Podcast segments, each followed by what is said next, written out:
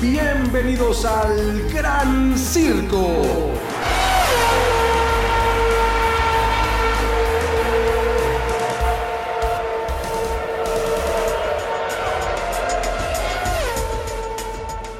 ¿Cómo están? Bienvenidas, bienvenidos al Gran Circo, este podcast especializado en la Fórmula 1, donde analizamos todo lo que va ocurriendo en esta pretemporada. Ya queremos que inicie la temporada 2022, pero aguanten, paciencia, faltan algunos días. La buena noticia es que cada vez son menos, pero sí, ciertamente nosotros también eh, tenemos, vivimos esta ansiedad, esta, esta locura por ya arrancar la temporada, pero allá vamos, allá vamos, ya llegaremos. Mi querido César Olivares, te saludo con mucho gusto, ¿cómo estás? Oscar, muy bien, ¿tú? Pues bien, afortunadamente, pues sí, esperando que ya arranque la temporada, pero afortunadamente pues hay mucha información también para compartir antes de esta misma y que nos sirve también para ir valorando pues cómo se va a dar la primer fecha de arranque donde por fin los motores rujan y den, eh, tengan la primera bandera cuadros. También los saludo a ustedes con muchísimo gusto, gracias por eh, estar aquí al pendiente del podcast. Y sí, dices muy bien, esta semana hubo mucha información. Eh, fueron los primeros tres días de pretemporada donde se sacan los coches. Fue en el circuito de, Montmeló en, Cataluña, España. Y ahí se da, tiene lugar la, primera temporada, la primera pretemporada de dos que va a haber este año. Anteriormente se, veía manejando, se venía manejando una sola, que era en el mismo lugar, en el mismo circuito. Sin embargo, este año eh, temas políticos, económicos de la Fórmula 1 hay que reconocer que la Fórmula 1 es un gran negocio, un negocio muy rentable. Eh, sin embargo, es eso. O sea, sí es un deporte muy bonito, pero tiene muchos intereses económicos. Entonces, Bahrein eh, dio una muy fuerte suma para tener la exclusiva de, la pretemporada. Y como la FIA eh, ve el circuito de Montmeló como un circuito muy bueno para estresar neumáticos y poner a prueba monoplazas, pues no podía dejar de hacer la pretemporada eh, primero e, en, este circuito, pero desgraciadamente ni se pudo televisar, eh, fue a puerta cerrada, no entró el público y eh, cosa que cambiará en Bahrein, que ya se va, va a poder eh, televisarse, incluso Bahrein tiene los derechos y eh, también va, no, no sé si puede entrar público. Yo tampoco me acuerdo, no estoy seguro completamente. A lo mejor sí alguien que está siguiendo el podcast nos puede decir, escríbanlo para que se comparta la información. Por eso decimos que es importante que entre todas y todos vamos aprendiendo un poco más. Tocaste un tema creo que importantísimo. Cuando en el deporte hay algunos ciertos hay, ciertos temas que son políticos, donde afectan la economía de un lugar o la cultura de un lugar. Eh, para mí la Fórmula 1 es importante en muchos aspectos, pero no solamente en cuanto al deporte en sí, en pista. es, por eso está la pretemporada y forma parte muy importante toda esta información. Pero cuando la Fórmula 1 visita un país, entonces aquí tiene que ver la cultura del lugar, el turismo que provoca y todo el movimiento que la Fórmula 1 genera gracias a, su temporada, pero entonces las ganancias también que un país obtiene debido a todo este movimiento. Y no solamente en cuanto a derechos televisivos, porque obvio para el circuito también irá seguramente una suma, o sea, ahí ya no, no se viene bien cómo se reparten las cantidades, pero sí se duele una ciudad o un país cuando deja de haber afición, eh, cuando pues, se, restringen, se restringen ciertas cosas. Acá pasando en, en Cataluña eso pues sí, me parece inadecuado. Otro punto importante es que el desarrollo de las escuderías o la habilidad para que los eh, pilotos puedan conocer mucho más a fondo o rápidamente a sus coches, tampoco lo pueden hacer porque entonces se parte esta pretemporada en dos circuitos y no es lo mismo uno que el otro, ya decías tú. Además acá tengo el circuito catalán, eh, pues elige porque le da las condiciones a las escuderías, a los pilotos y a los ingenieros para observar bien a su coche. Esto, ahora esto de, de estresar las llantas, ¿cómo es? Es decirle, a ver, háblame de tu infancia. No, no, dime, dime qué pasó allí. ¿Ahí infancia es destino? ¿Tus padres te abandonaron? No, claro que no.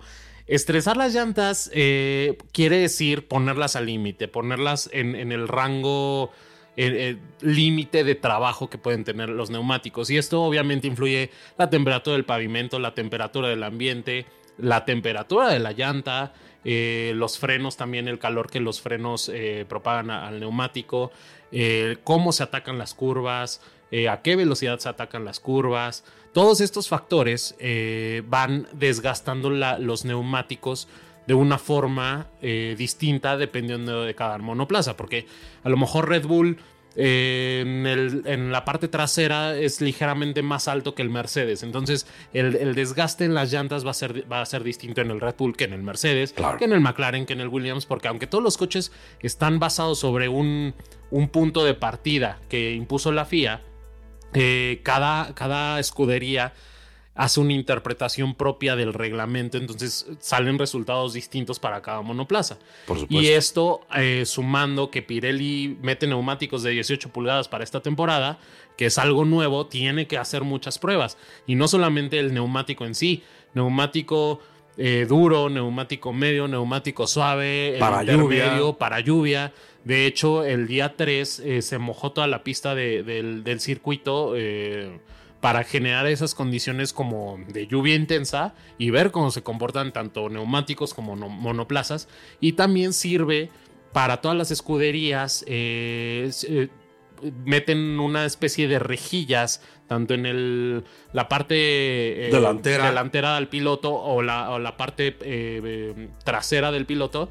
rejillas con muchísimos sensores este, que van eh, arrojando cálculos a los ingenieros y, van detectando oportunidades de mejora. También eh, incluso otros eh, monoplazas que ahorita me vienen a la mente, Alpha Tauri y Williams, en su momento, digo, todo, todo el mundo lo puede hacer, pero colocan pintura en lugares estratégicos de los coches para cuando vayan en el circuito a, ciertas velocidades, esa misma pintura con el aire se va desplazando hacia atrás, una, gota de pintura, por ejemplo, y obviamente eso le da eh, visibilidad a cómo es que el aire eh, interactúa con el monoplaza. Y obviamente esto para seguir desarrollando y que los pilotos conozcan y poco a poco vayan llevando al límite el monoplaza a ver hasta dónde puede frenar, a ver qué, tanto puede dar eh, tan rápido una curva o no, este, en recta qué tanta eh, potencia pierde, etcétera. Todo eso es muy importante para el desarrollo de los monoplazas. Claro, claro.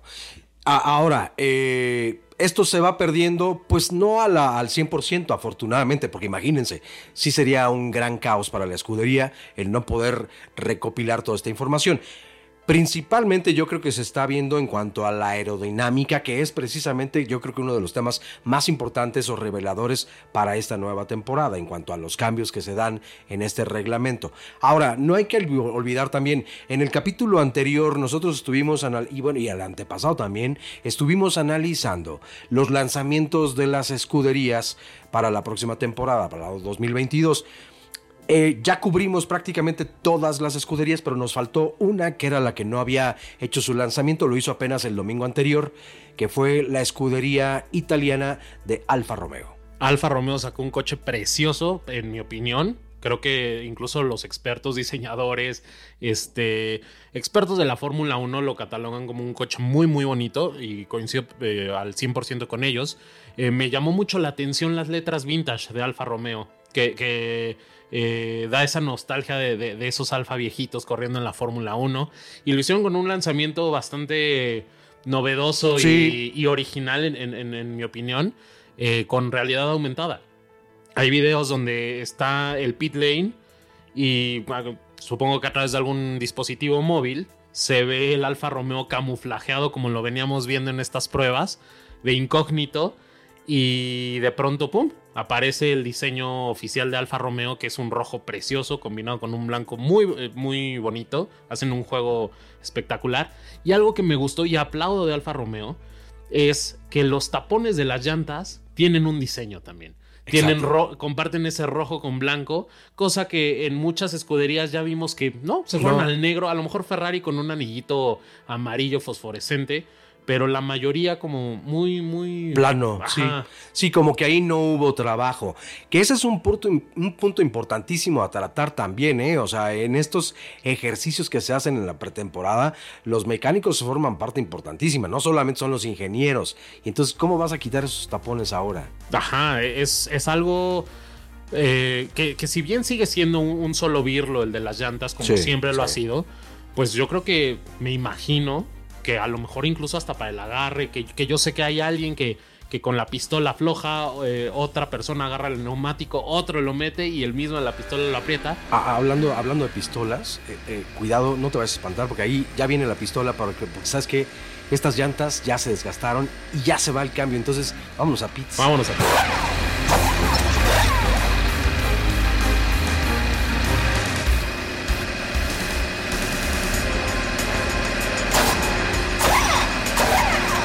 Pues ya estamos de regreso con llantas nuevas. ¿Qué tal ese cambio con, con, con, esta nueva regulación? Pues te digo la verdad, hace falta, yo creo que todavía ensayar mucho más. Se tardaron ahora los mecánicos. De hecho, a uno la pistola se le estaba yendo. Entonces sí, hay, hay que ensayarle un poco más. Sí, hay que ver cómo, cómo se desarrolla esta etapa porque son cambios importantes para, para de trabajo, de flujo de trabajo para los mecánicos, así como muchas otras cosas, piezas nuevas, eh, a lo mejor eh, coches más frágiles. Digo, ya, ya mencionamos que Alfa Romeo hizo su, la presentación de su coche el domingo.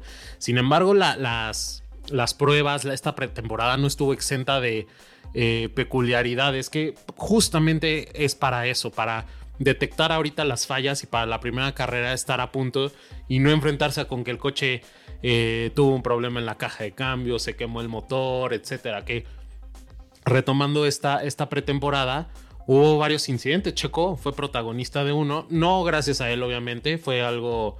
La caja de cambios de su Red Bull Sí, pues no sí. funcionó No todo. funcionó otro, no.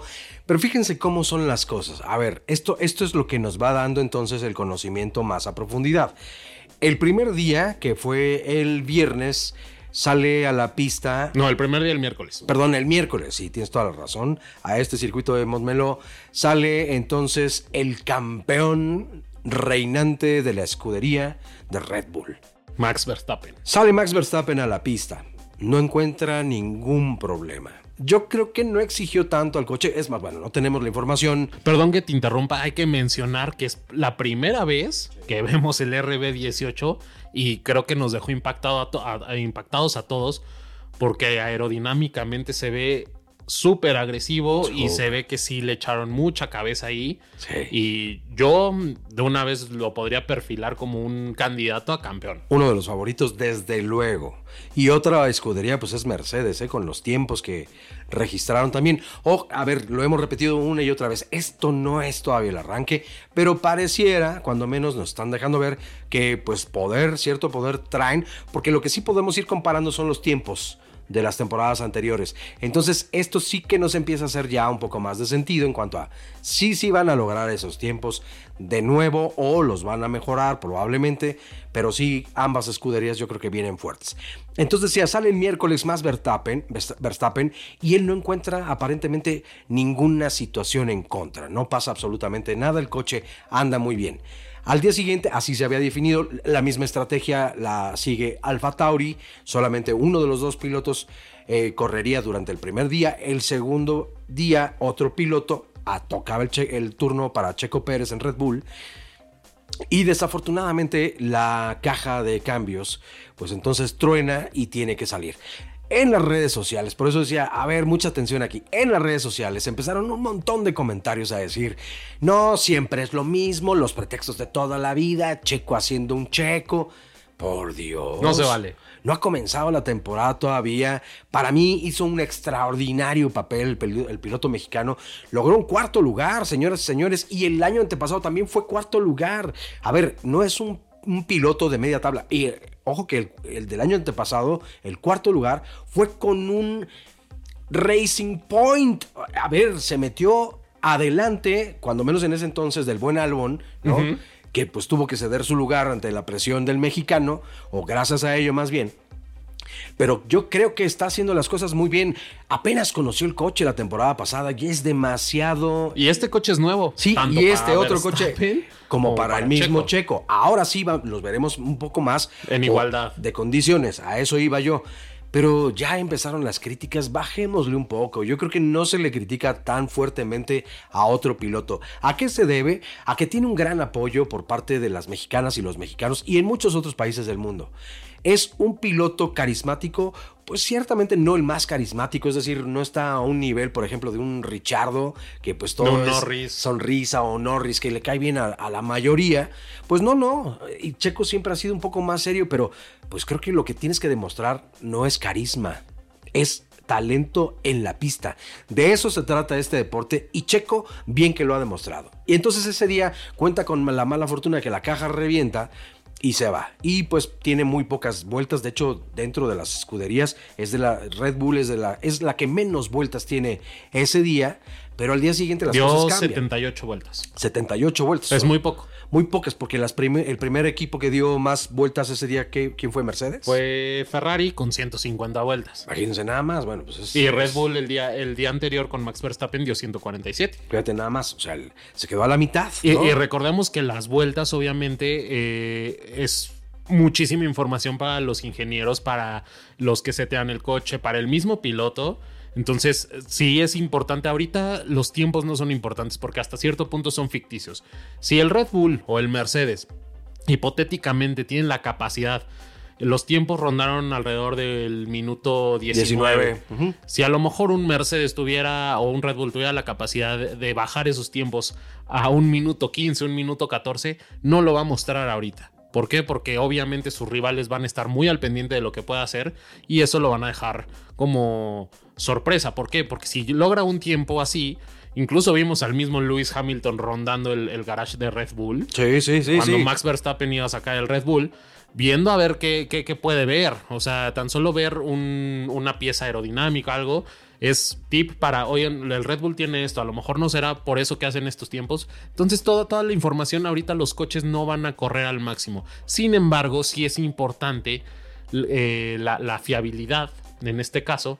eh, por ejemplo, de Ferrari con Charles, Le- eh, no, con Carlos Sainz, que fueron los que más, más vueltas dieron, eh, porque es mucha información para desarrollar el coche y ponerlo al punto, a punto para la primera carrera que, que es en Bahrein. Claro. Pero co- comparto tu, tu pensar. Creo que es muy injusta la, la crítica con Checo Pérez. Porque, a ver, Checo Pérez, si bien no puedo dar muchas vueltas, no fue porque se despistó, a diferencia de Gasly, por ejemplo, que Gasly se despistó. Cierto. Y, y chocó el Alfa Tauri. El, el- el piloto novato también, el chino Ajá. Guan Yu Show. De, de- no, no chocó, pero sí eh, se quedó atorado en la grava, la con, grava. con su Alfa Romeo. Eh, Sebastian Vettel tuvo un incendio, tuvo que apagar, agarrar un extintor y literalmente apagar el Aston Martin. Alonso también eh, se bajó del Alpine para ver si podía, eh, tuvo un, un problema hidráulico. A ver, entonces son problemas mecánicos, no radican en Claro. Checo ni en su capacidad. Y otra cosa que a mí particularmente sí me molestó y no es como, como tú, tú lo has dicho en otras ocasiones, como para arroparnos con la bandera, es que la FIA, eh, como les comenté en el día 3, mojó toda la pista para crear esa simulación de, de- de- de lluvia. lluvia. Entonces, eh, prácticamente dijo que Checo tiene unas habilidades muy pobres bajo eso, ba- Para bajo, esos- correr bajo esas la lluvia. condiciones. Y, y lo que me gustó de, de los fans de Checo es que sacaron un video donde él venía corriendo con un Racing Point, no recuerdo el circuito, pero Max, eh, Max Verstappen venía pegadito atrás de él y Creo- lo viene, viene defendiendo Creo- también. Creo, que fue Turquía, ¿no? No recuerdo. A lo mejor sí. Re- eh, creo, que, creo que sí, pero se, se los confirmamos. Este. Max Verstappen venía muy pegadito a él y tan pegadito que todo, eh, toda esta- spray. el spray que, que despide eh, el coche de Checo hace que Max Verstappen se despiste. Obviamente esto no es a propósito, no es mal manejo de Checo, no es este manejo peligroso. No, no, no. Como Hamilton se queja mucho de Checo. Sí. Este, yo creo que es, pues Verstappen, ¿para qué te le pegas tanto, no? O sea, y más que viene saliendo una curva, está llovido, está llovido, etcétera. No le cierra el camino. O sea, Checo no cometió ninguna falta. O sea, ahí es el spray que es, sí es muchísimo.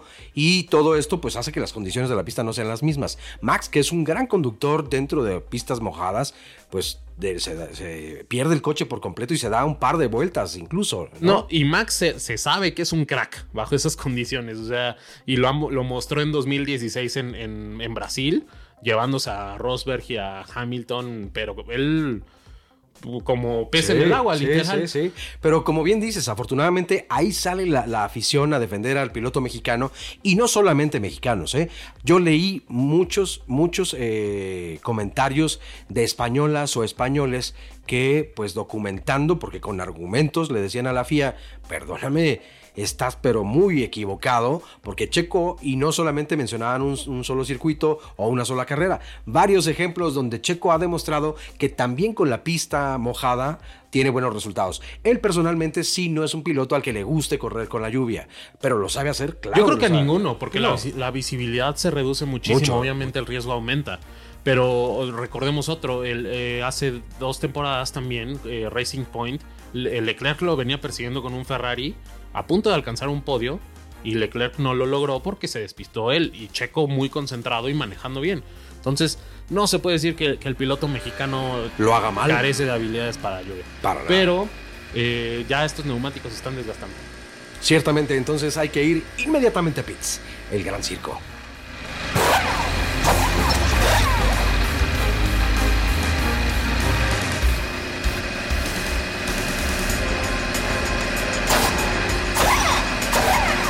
Ya regresamos al Gran Circo. Este es el tercer y último bloque del capítulo de hoy, pero todavía quedan cosas muy importantes. ¿Por qué?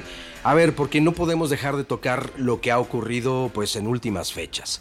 El jueves 24 de febrero, pues el mundo entero se levantó con una noticia que nos pone los pelos de punta, porque nadie queremos conflictos en ningún lugar del mundo. Y entonces el país de Rusia, pues eh, invade o comienza la invasión a el país de Ucrania. Esto, bueno, sin duda nos deja un mal sabor de boca porque, insisto, nadie quiere, creo, o a mi sentir, pues yo no quiero ver un conflicto bélico en ningún lugar, que se pierdan vidas y eso me parece muy lamentable. ¿Por qué lo tomamos? ¿Por qué lo tocamos aquí en el Gran Circo? Porque esto también está afectando al deporte de la Fórmula 1. ¿En qué sentido? Hay eh, dos puntos importantes a tratar. Primero, la escudería de Haas, la escudería norteamericana, que tiene en estos momentos a un piloto, y ese sería el segundo tema, llamado Nikita Mazepin o Nikita Mazepin. ¿Por qué? Porque el patrocinador Uralkali o Uralkali, pues es de su padre, que por cierto forma parte del equipo o la oligarquía rusa que está del lado del presidente Vladimir Putin. Entonces, esto no es que nosotros querramos entrarle al tema político, no. No, eh, no es nuestro fuerte, nuestro fuerte es la Fórmula 1. No, además, es, es, esta es nuestra intención y el objetivo, Exacto. la Fórmula 1, punto. Eh, pero no nos podemos hacer de la vista corta porque claro que afecta a todo esto y sí está modificando a la Fórmula 1. De entrada, la publicidad retirada de la escudería de Haas, de Uralcali, pues es algo que golpea fuertemente. Un patrocinador en la Fórmula 1 es vital para que una escudería pueda tener los recursos para, eh, pues desde la ingeniería, crear al coche, traer las piezas, en fin, nutrir a su coche para que tenga una buena temporada. Si no lo tienes, si lo pierdes, pues imagínense la clase de crisis en la que metes a la escudería. Claro, lo, vimos incluso con Forcine en su momento. Eh, tuvo muchos problemas financieros y varios patrocinadores se fueron. Entonces, eh, cuando una escudería pierde esos patrocinadores, eh, deja de recibir dinero para desarrollo, para investigación, para sueldos, no precisamente de los pilotos, pero sí de ingenieros, de, o sea, gente que, que está y trabaja en la planta de, de, cada escudería. Incluso también McLaren en algún momento sufrió en 2017, eh, cuando no, el, el, motor Honda no, no daba más y varios eh, patrocinadores optaron por retirarse. Entonces puede ser incluso el fin de una, de una, de una escudería, porque sí, sobre todo en este, eh, puntualmente en este caso, en el caso de la escudería Haas, eh, Ural Cali era el patrocinador principal, si no es que casi el único patrocinador. Entonces, al ser el, el, patrocinador principal y tener lo, los espacios más grandes para publicitarse, pues ya nos podremos imaginar cuál es eh, más o menos qué porcentaje o, qué, qué, tan grande es la cantidad de, de, dinero que aporta a la escudería. Entonces, si Ural Cali se va Haas, prácticamente queda desprotegido, porque aparte Haas, eh, empresa norteamericana, ya viene de varias temporadas muy poco exitosas en la Fórmula 1. Incluso antes del inicio de la temporada 2021, ya se estaba especulando en que Haas podría retirarse de la Fórmula 1 debido a, que ya no querían eh, pues, tirar dinero a la basura porque no estaba rindiendo ningún fruto el tener una escudería de ese tamaño en la Fórmula 1. Entonces llega Ural Cali para eh, colocar a Nikita Mazepin y pues mantiene a Haas activo. Pero el problema es que si ya no tiene esa entrada de dinero y, a lo mejor también el piloto ruso está en veremos si, si pueda correr esta temporada o no. Eh, Haas pues está en un aprieto. De hecho, ya eh, en, las pruebas pasadas, a partir del jueves, eh, si no me equivoco, retiraron toda la, la publicidad. La publicidad tanto de los coches, camiones, y, lo iban a, iban a limpiar esa publicidad de toda la escudería, de todo lo relacionado a esa, escudería. Entonces ahorita el tema es si Nikita Mazepin puede correr o no, o va a poder correr o no, porque de entrada, algo también muy importante, el premio de, el Gran Premio de Sochi en Rusia no se va, no, no va a tener lugar. Por lo mismo, la FIA eh, ha, optado por esta, por esta decisión e incluso eh, pilotos como Sebastian Vettel se han, se han este, expresado al respecto de que incluso si la FIA dijera no, vamos a correr el Gran Premio de Rusia, no hay problema, el mismo Vettel no va. Él no corre. Otro, por ejemplo, es Max Verstappen. Él declaró, yo tampoco estoy de acuerdo que se haga o se organice el Gran Premio de Rusia, pero al final yo se lo voy a dar a mi escudería. Si mi escudería dice, corres, corro, pero no estoy a favor de que se haga allí. El mismo rey de España, sabemos de quién hablamos, Fernando Alonso. Don señor Fernando Alonso, también dijo, está en, decisión de la FIA. Finalmente ellos, eh, aunque no se les pueda ver tanto así, son empleados. Sí. Son empleados de la escudería, o sea, pilotan los coches de la escudería y son empleados de la escudería y por tanto de la FIA. Entonces, lo que la FIA decida, ellos prácticamente por contrato lo tienen que hacer. Eh, sin embargo, pues aquí hay muchos intereses, como conocemos, tanto políticos, económicos, que pueden eh, inclinar la balanza a ciertas decisiones. Repitiendo lo de Nikita Mazepin, que está por definirse, pero pues es complicado, mete a, a la escudería en un aprieto. Sí, por supuesto. Eh, son ese tipo de crisis que las, en las que no quieres caer, por supuesto, porque se te puede acabar, pues sí, la escudería, la temporada por completo. Ahora, aquí hemos dicho en este espacio, no una vez, en repetidas ocasiones, y de verdad, sí, a veces con humor, pero siempre con respeto, pero nos parece objetivamente que el piloto ruso no tiene la calidad para estar dentro de los 20 mejores pilotos de la parrilla de la Fórmula 1. Aquí lo hemos dicho de verdad una infinidad de veces. Y lo hacemos seriamente porque esa es la realidad. Entonces. Ni, Lance Stroll, ¿eh? eh ese, es, otro, por supuesto, que, tampoco. Es, es, un caso muy similar, donde el papá, pues acá, bueno, en un caso en la familia Stroll, pues es el dueño, ahí sí está más difícil. Acá no es el dueño, el padre de Nikita Mazepin, pero es el que pone, pues, el billete, la plata, y entonces se acaba esa plata yo diría, yo diría, pero respeto cualquier opinión que eh, cualquier persona pueda tener. Entonces aquí sí vamos a abrirnos a vertamos cada quien nuestras opiniones y lleguemos pues al mejor punto de vista, que siempre lo van a tener al final ustedes.